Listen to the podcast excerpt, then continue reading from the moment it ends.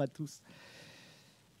Nous allons parler aujourd'hui de la lettre de Paul aux Romains pour suivre le, cycle que l'on a à propos du livre adressé par Paul aux, Romains. Et donc on va faire le chapitre 7.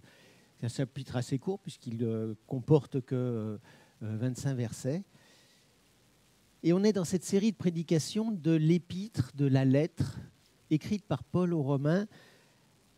Et pour bâtir sur du solide, il bah, faut connaître le roc sur lequel on va construire, construire euh, nos pensées, nos réflexions. Et aujourd'hui, on va rester dans la continuité de, des, des prédications précédentes. Et je vous propose de voir comment Paul, dans sa lettre, se sent écartelé entre le vouloir et le pouvoir. On verra que c'est un sujet qui est intéressant, qui a remué pas mal de, pas mal de plumes et, c'est intéressant de voir comment on peut l'aborder. Verset 18 du chapitre 7 de la lettre de Paul aux Romains. Vouloir le bien est à ma portée, mais non l'accomplir. Verset 19. Le bien que je veux, je ne le fais pas, mais le mal que je ne veux pas, je le commets. Donc écartelé entre le vouloir et le pouvoir. C'est le titre d'aujourd'hui. Et on est sur ce chapitre 7. Paul est actuellement à Corinthe et euh, il écrit sa lettre euh, donc, euh, aux églises de Rome qu'il souhaite visiter. Nous sommes en gros dans les années 55, à peu près après Jésus-Christ. Il y a toujours des petites, suivant les, les auteurs, hein, il, y a des, il y a des petites variantes, mais globalement, on est dans les années 55 après Jésus-Christ. La bibliographie, par principe, je vous la transmets, Bible du Semeur, dont seront tirés les principaux versets que je vous présenterai.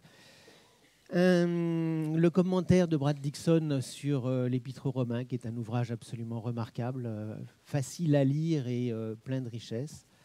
Et puis, j'avais besoin l'autre jour d'une petite Bible, petite Bible, c'est marrant comme terme, pour pouvoir euh, aller dans le train, pouvoir la mettre dans la poche. Et j'ai retrouvé ça. Je ne sais pas si vous vous souvenez, ça avait été distribué euh, par euh, Laurent à son baptême. Voilà.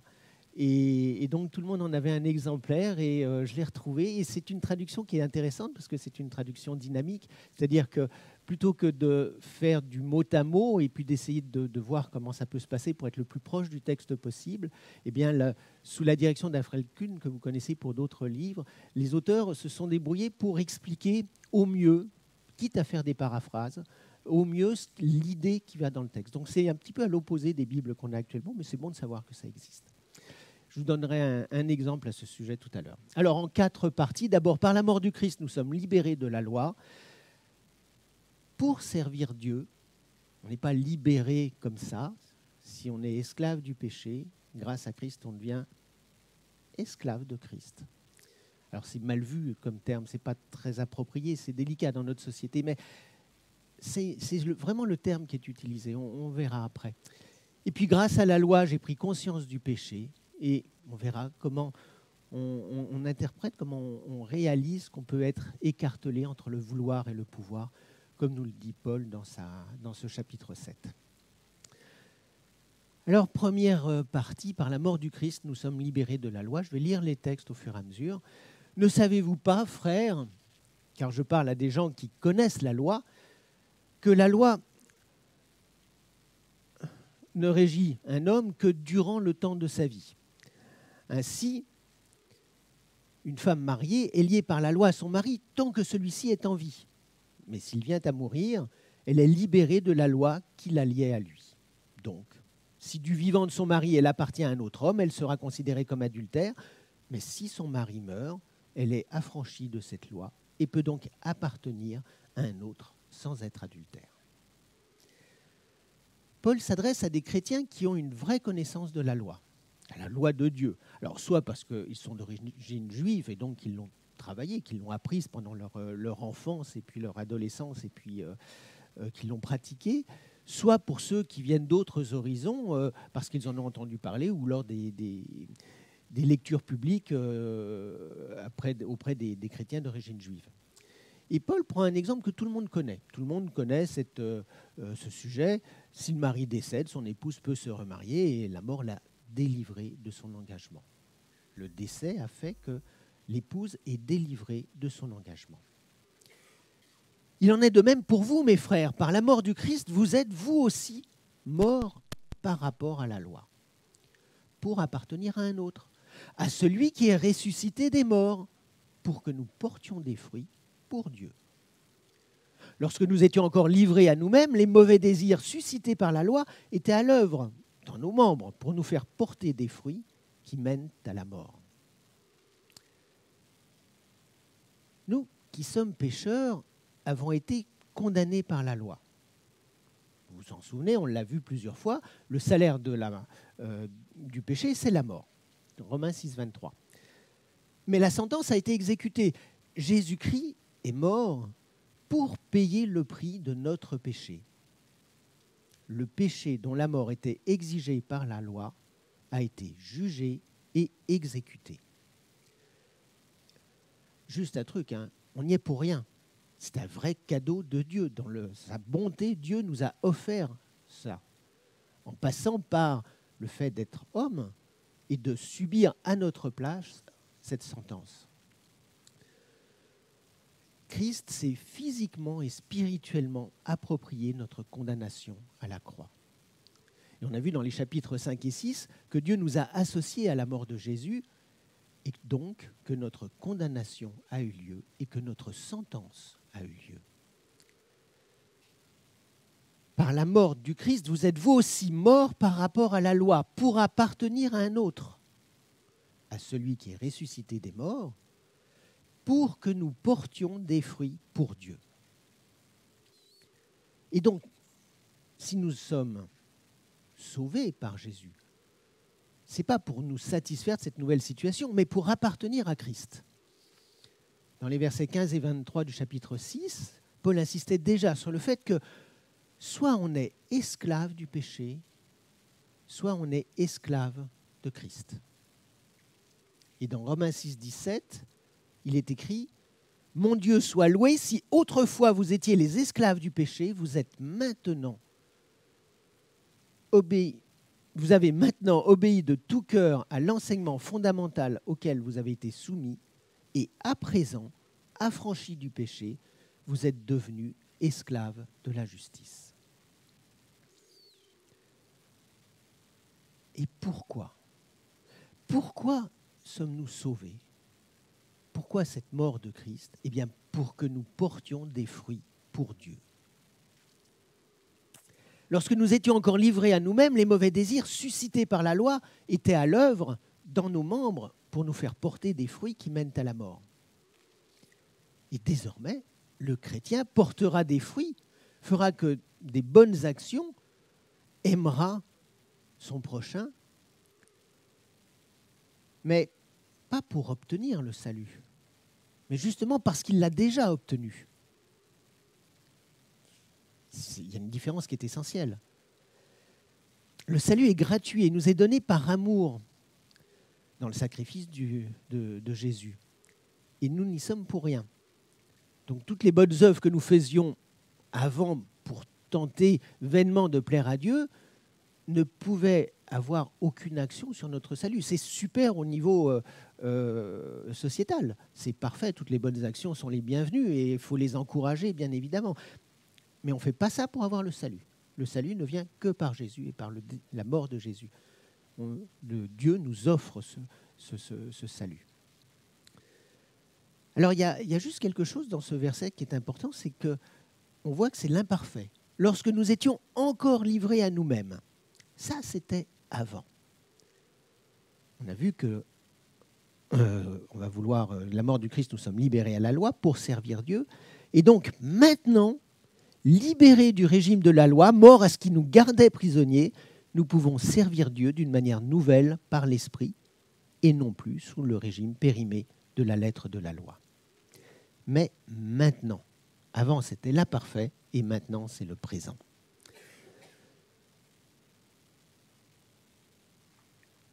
Maintenant, nous pouvons servir Dieu. Mais maintenant, nous pouvons servir Dieu. Alors, je vais vous prendre la, version de l'autre, euh, de l'autre ouvrage, hein, de euh, Parole vivante. Et vous allez voir que ce même verset, là, qui prend euh, quatre, quatre, lignes, hein, va en prendre un peu plus. Je vous lis, mais maintenant libérés du régime de la loi, mort à ce qui nous gardait prisonniers, nous pouvons servir Dieu d'une manière nouvelle par l'esprit, non plus sous le régime périmé de la loi. Et là, je vous présente sous une autre forme, c'est une autre manière de dire les choses, c'est plus compliqué, ça se discute, on est d'accord, on n'est pas d'accord, mais c'est intéressant parfois d'avoir une autre vision du texte. Mais maintenant, nous avons été soustraits au pouvoir de la loi. Oui, le tyran n'a pu retenir ses esclaves, la mort nous a fait sortir de prison où la loi nous gardait captifs. À présent, nous possédons une nouvelle vie, nous sommes libres de servir Dieu et nous le servons non plus comme sous le régime périmé du code légal, en étant assujettis à des prescriptions écrites, mais d'une manière spirituelle, avec les forces que nous donne l'Esprit de Christ en nous. C'est parfois plus simple, c'est parfois plus compliqué. C'est bien d'avoir plusieurs versions, de pouvoir comparer plusieurs, euh, auteurs, auteurs avec un S, hein, les Bibles sont traduites par beaucoup de monde. Et donc, euh, c'est une bonne manière de voir les choses un peu différemment. Retenons que même maintenant, nous sommes libres de servir Dieu d'une manière spirituelle avec les forces que nous donne l'Esprit de Christ. Nous ne sommes pas seuls face à Dieu et dans notre situation, nous avons l'Esprit avec nous. Alors là, vous avez vu la différence entre la traduction officiellement dynamique et puis euh, la traduction euh, plus, plus habituelle à laquelle on est, on est confronté. D'ailleurs, le terme, plutôt que traduction, c'est souvent transcription. Hein, essaye de rendre le texte plus accessible. Alors, demandez à des gens qui maîtrisent un peu plus la Bible, si vous voulez, si vous voulez avoir des informations et d'autres versions, ça peut être intéressant de les comparer. Bon, ça c'est une petite aparté, mais je vais profiter de ce texte euh, pour euh, l'aborder. Mais maintenant, libérés du régime de la loi, mort à ceux qui nous gardaient prisonniers, nous pouvons servir Dieu d'une manière nouvelle par l'Esprit et non plus sur le régime périmé de la lettre de la loi. Nous sommes désormais libérés, libérés du régime de la loi. Le salaire du péché, c'est la mort. Romains 6, 23. La punition liée au péché est la mort. Nous méritons la mort car nous étions pécheurs. Jésus a pris sur lui notre peine et nous bénéficions désormais d'une libération totale. Dieu nous accepte désormais et nous pouvons le servir grâce à l'Esprit. La vie selon l'Esprit, c'est un sujet qui est important. On va le voir dans le chapitre 8. Et en attendant, Paul insiste sur le fait que si la, loi nous a permis de comprendre le bien et le mal, elle est totalement impuissante à nous apporter le salut. Le salut, de façon très large, il y a des tas de bouquins qui ont été écrits là-dessus, et si vous prenez des dictionnaires euh, bibliques, vous en avez au moins 30 pages. Donc, j'ai essayé de trouver juste une définition très courte. Alors, c'est dans le dictionnaire de théologie biblique hein, de, chez Excelsis, qui est disponible euh, là-bas. Tous les bienfaits matériels et spirituels que Dieu accorde gracieusement aux humains. On pourrait dire énormément de choses là-dessus, mais prenons ça comme définition rapide. On m'a dit que quand je prenais des mots compliqués, il fallait que je les explique. Donc le salut, on va dire que c'est tous les bienfaits matériels et spirituels que Dieu accorde gracieusement, gratuitement aux humains. Troisième point, grâce à la loi, j'ai pris connaissance, j'ai pris conscience du péché. Alors j'avais 4 euh, ou 5 ans l'appartement de mes parents était chauffé avec des vieux radiateurs à bain d'huile, des machins jaunes qui étaient assez, assez gros, très lourds.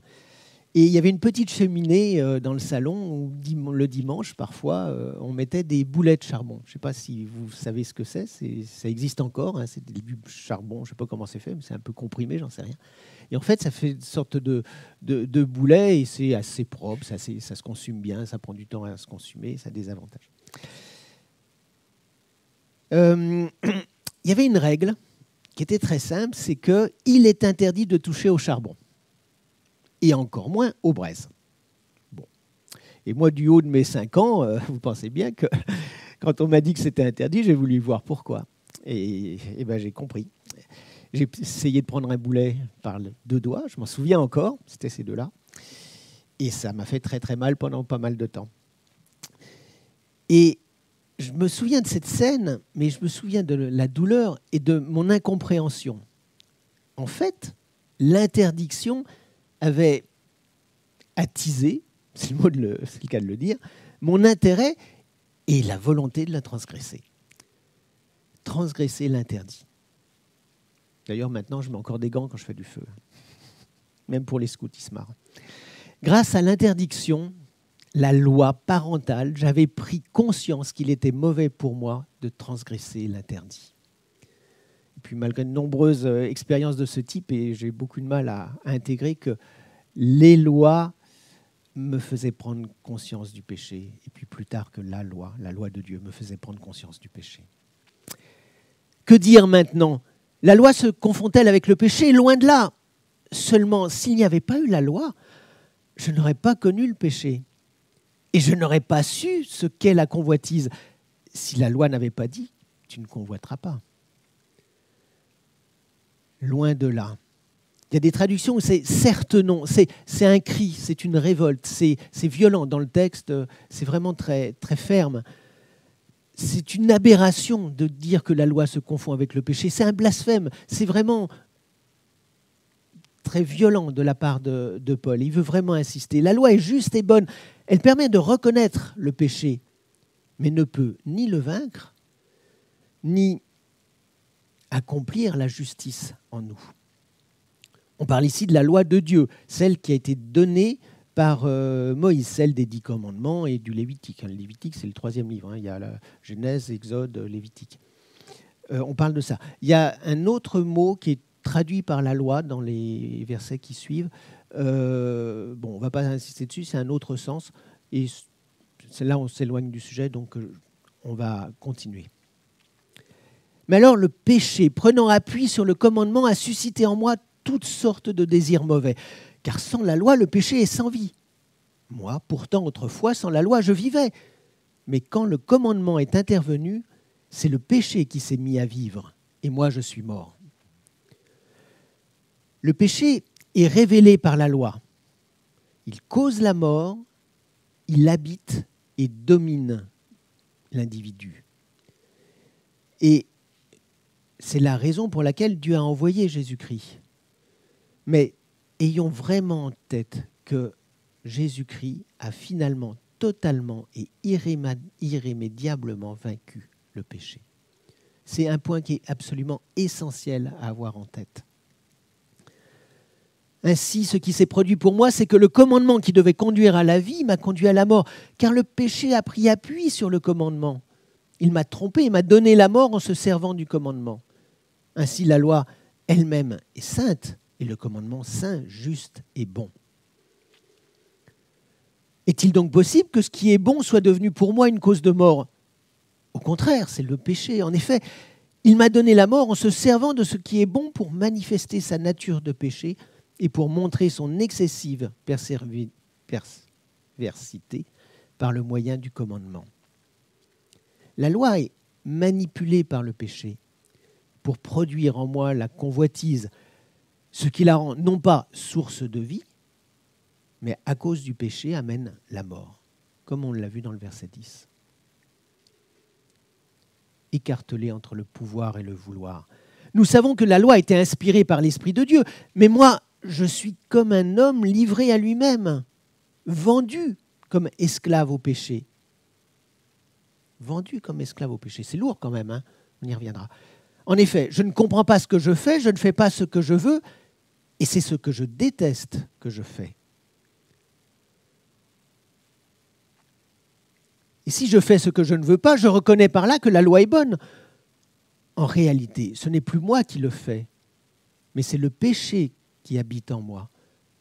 Car je sais que le bien n'habite pas en moi, c'est-à-dire dans ce que je suis par nature. Vouloir le bien est à ma portée, mais non l'accomplir en relisant ce texte, il y, a, déjà pas mal de temps, je me suis dit que c'était plutôt déprimant quand même. Hein. Parce que si même Paul, Paul quand même, ne peut pas accomplir le bien, comment moi je vais pouvoir essayer de le faire? Franchement. Surtout que c'est le bien qui est à sa portée. Et même lui, il n'y arrive pas. Alors là, que j'aime bien dans la, dans, la Bible, c'est qu'il y a deux courants de pensée. Il y a des gens qui disent, non, ça c'était avant. ce Paul qui, qui est pris par le péché, c'est celui qui était avant sa conversion, avant d'être sauvé par Jésus. Et ça nous parle de nous lorsque nous n'étions pas encore convertis. Et puis il y a un deuxième courant qui considère que Paul décrit le non-chrétien, pardon, ce courant qui décrit le non-chrétien, et puis il y a un courant qui décrit le chrétien qui est euh, englué dans le péché et qui s'en sort pas. Et là, on se dit, non, on a quand même été sauvé par Jésus. Et comment, comment on le lit? Alors, je ne suis pas assez, euh, assez bon dans la, dans la lecture du texte d'origine pour pouvoir me permettre de prendre position. Donc, il y a deux, deux positions là-dessus. Moi, je préfère le côté optimiste, très clairement. Et euh, depuis le chapitre 5, où Paul nous a parlé de notre solidarité avec Christ, il y a une progression qui est véritablement logique. Puisque nous sommes chrétiens en Christ, nous sommes morts au péché. Romains 6, 2. Et nous n'en sommes plus esclaves. Romains 6, toujours 6 à 14. Et dans le chapitre 7, au verset 6, Paul nous dit que nous sommes morts à ce qui nous tenait captifs. Et au chapitre 8, nous verrons que le chrétien n'est plus sous l'emprise de la chair, donc dans les 9 et 12. Je suis charnel vendu au péché, en Romains 7, 14. Et comme toute personne qui n'a pas accepté d'être sauvée par Jésus. Alors, n'oublions pas, même si parfois ça nous arrange, que le chrétien peut et doit refuser d'obéir au péché. Il n'en est plus esclave. Jésus est mort pour cela à notre place. Et ça, c'est vraiment essentiel à l'avoir en tête. Et donc, il n'y a pas de raison d'être défaitiste.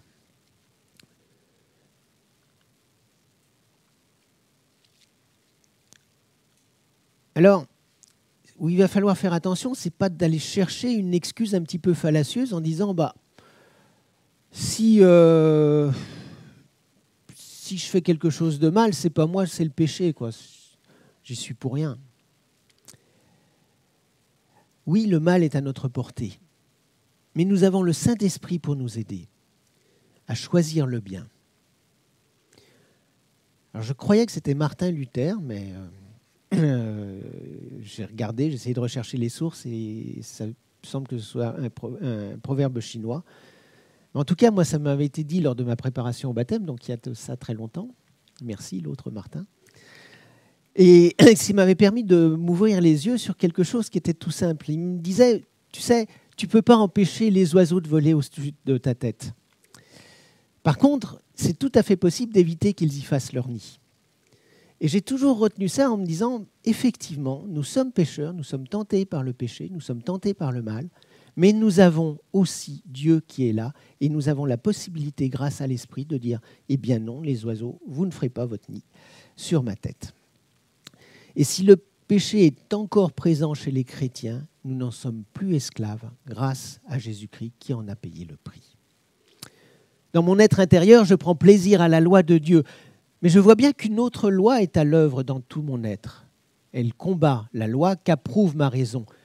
Et elle fait de moi le prisonnier de la loi du péché qui agit dans mes membres. Malheureux que je suis, qui me délivrera de ce corps voué à la mort?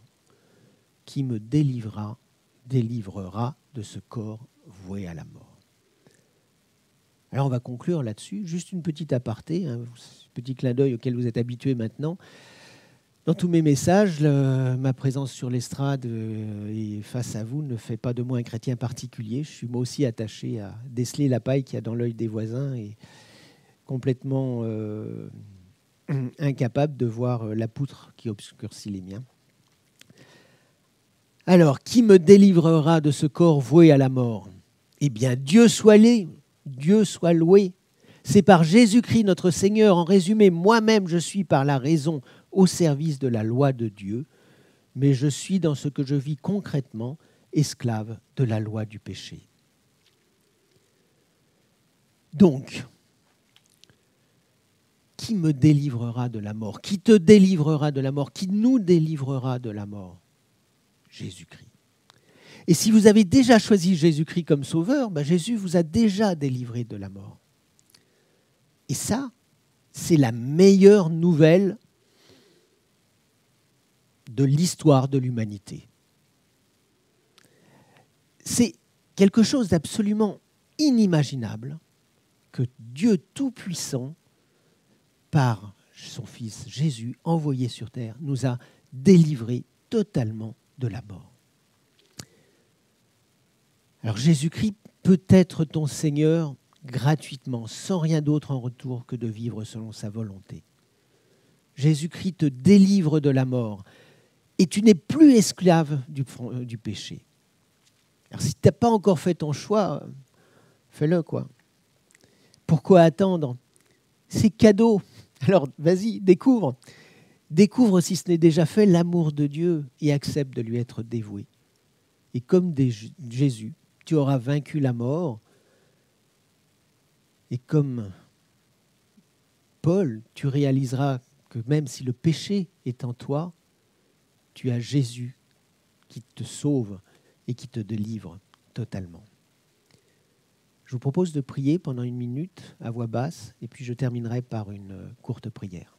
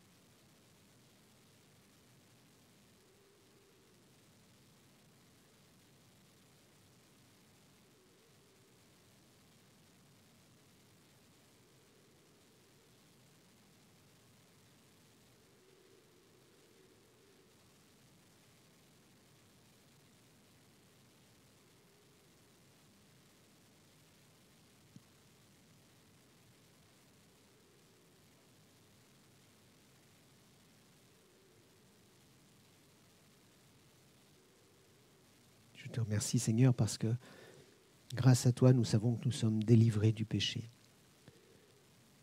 C'est décidé, c'est accepté. Euh, nous avons choisi de te suivre Seigneur, mais le péché est encore proche de nous et nous savons combien il est parfois difficile de ne pas y succomber. Et pourtant, tu nous aides et tu es présent avec nous. Je te loue, Seigneur, pour ce que tu as fait pour chacun d'entre nous. Je te loue, Seigneur, pour ce que tu as fait pour euh, tous ceux qui ont choisi de te suivre. Et je te loue, Seigneur, parce que je sais que tu attends que beaucoup aussi se tournent vers toi. Bénis cette assemblée, bénis nos frères euh, de la ville, nos frères chrétiens de la ville, tous ceux qui sont euh, actuellement en prière pour toi, en réunion pour toi. Que te confions cette journée, cette euh, semaine. Amen.